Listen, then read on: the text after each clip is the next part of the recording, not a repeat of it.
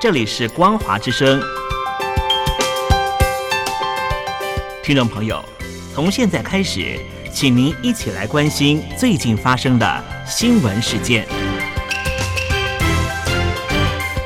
欢迎收听《光华随声听》。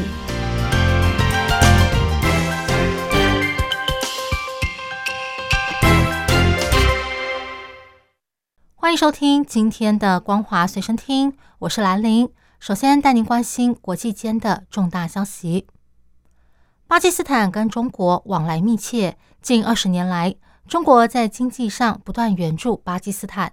中巴经济走廊也是中国“一带一路”的重要战略项目，却因为当地的企业以及商人没有因此获得好处，导致民怨四起。中国的企业跟中国工人多次遭到攻击。现在，连巴基斯坦的神学士组织也盯上了这个项目，宣称如果不交百分之五的建设税，将攻击中国“一带一路”的基础设施。根据资料。中巴经济走廊是习近平倡议的一带一路旗舰项目，目的是将中国新疆跟巴基斯坦西南部的瓜达尔港连接起来。但近几年来，当地的中国工程师和工人多次受到攻击。最近，巴基斯坦神学士指挥官更透过视讯发表演说，说他们在任何地方都征收百分之五的税，如果不缴税。机器和工作人员将成为他们的攻击目标。威尔逊中心智库南亚研究所的所长库格曼他认为，巴基斯坦神学士的威胁将成为中国的难题，这也是导致中巴经济走廊近年来停滞的主要原因。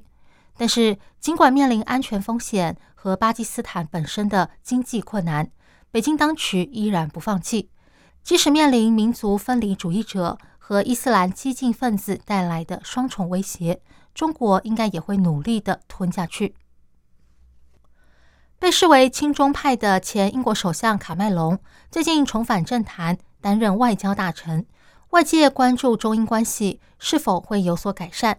但中国前驻英国的外交官认为，改善双方关系的关键在美国和香港，跟卡麦隆本人无关。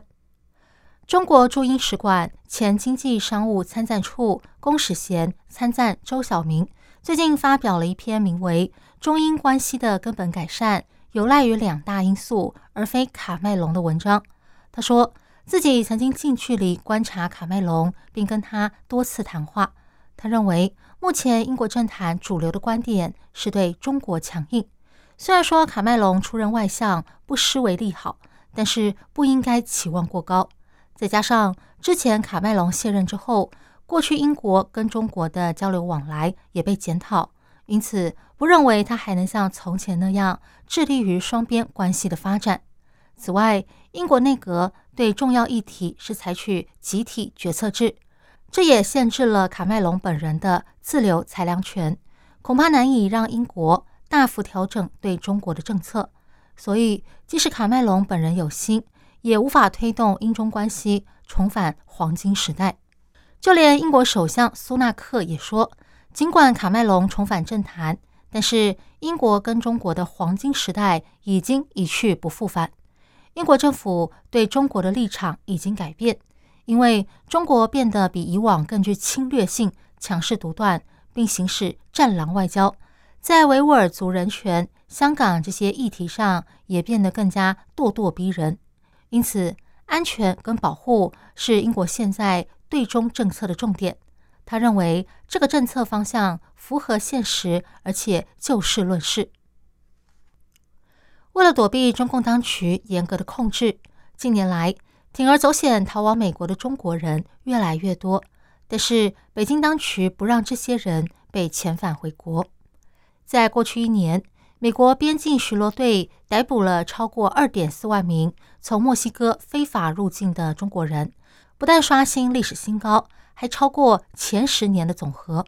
他们通常会先从土耳其飞往不需要签证的厄瓜多，然后再雇佣当地的导游带领他们穿越哥伦比亚和巴拿马之间的险恶丛林，最终抵达美国。成功落脚之后，透过社群媒体分享他们的经验。鼓励其他人尝试。一位三十五岁的中国英语老师马克许他说：“对我来说，移民的最大原因是政治环境。中国的环境让人感到窒息，难以呼吸。”另外一位二十九岁的中国移民小许他说：“他之所以离开中国，是为了找工作。过去他在湖北省中部的一家珠宝店被老板积欠薪资，让他对当地环境感到失望，所以才会来到美国。对于这些偷渡者，美国政府只能将他们遣返，无法强制驱离出境。但是中国政府不肯接纳他们回国。”奥巴马任内负责主管领事事务的助理国务卿庞德他说：“中国政府都说这些人不是中国人，但是像中国这样密切记录和监控公民的国家，不可能没有每个公民的照片，所以这种说法当然是假的。”接下来带您关心中国境内的重大消息。今年春天。中国多个地方政府为了筹措财源，传出乱罚钱的情况，一度引发社会抨击。如今，这种现象再度死灰复燃。有包子铺因为兼卖豆腐脑被罚人民币一点五万元，还有老人家因为卖的菜农药超标被重罚五点五万元，再度引发讨论。在北京，一间皖南温馨包子铺因为兼卖豆腐脑。不仅被市场监管部门没收违法所得，还额外罚款一点五万元之高。而在河南驻马店，一位老人摆摊卖茼蒿，只赚了十二块，却因为农药超标被市场监督局罚款了五点五万元。有网友质疑，豆腐脑和包子都是老百姓早餐吃的传统食物，怎么包子铺就不能卖了呢？上市公司财务造假也没出过这么重拳吧？更何况稍早在湖北襄阳市才传出有医院卖出几十张出生证，也不过才罚款十万元而已。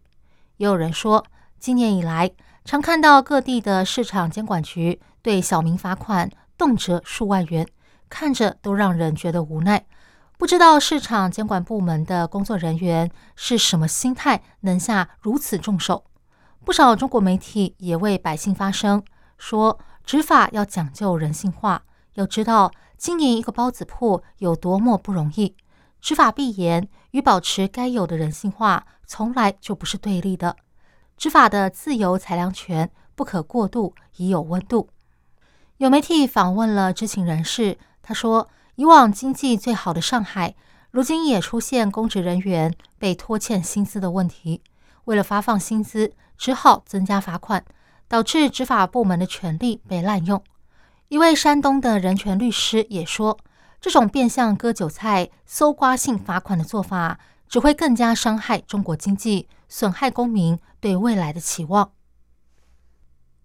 为了提高生育率，中国各地方政府近期陆续颁布奖励生育的措施，但是在河南郑州，真有民众要申请时，相关单位却互相踢皮球，说还没有敲定实施细节，或者说这个事情牵涉到资金的来源，但上头没有拨款，所以无法补助。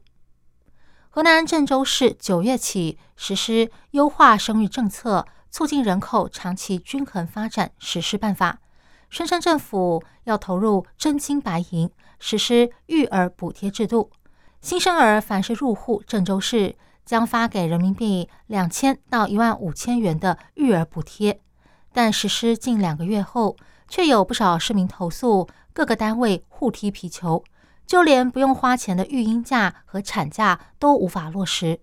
郑州市卫健委一名张姓员工透露，因为实施细节还没有敲定，导致现在育儿补贴如何申请、如何认定、如何发放都没有确定，关键的资金来源。也是一个大问题。另外，北京、上海、湖南、四川等地去年也有颁布奖励新生儿的措施，包括现金、下棋和买房子的奖励等等。但是从官方网站看来，还没有一个城市真正落实这些奖励政策。以上新闻由兰陵为您编辑播报，感谢您收听今天的光华随身听，我们下次见。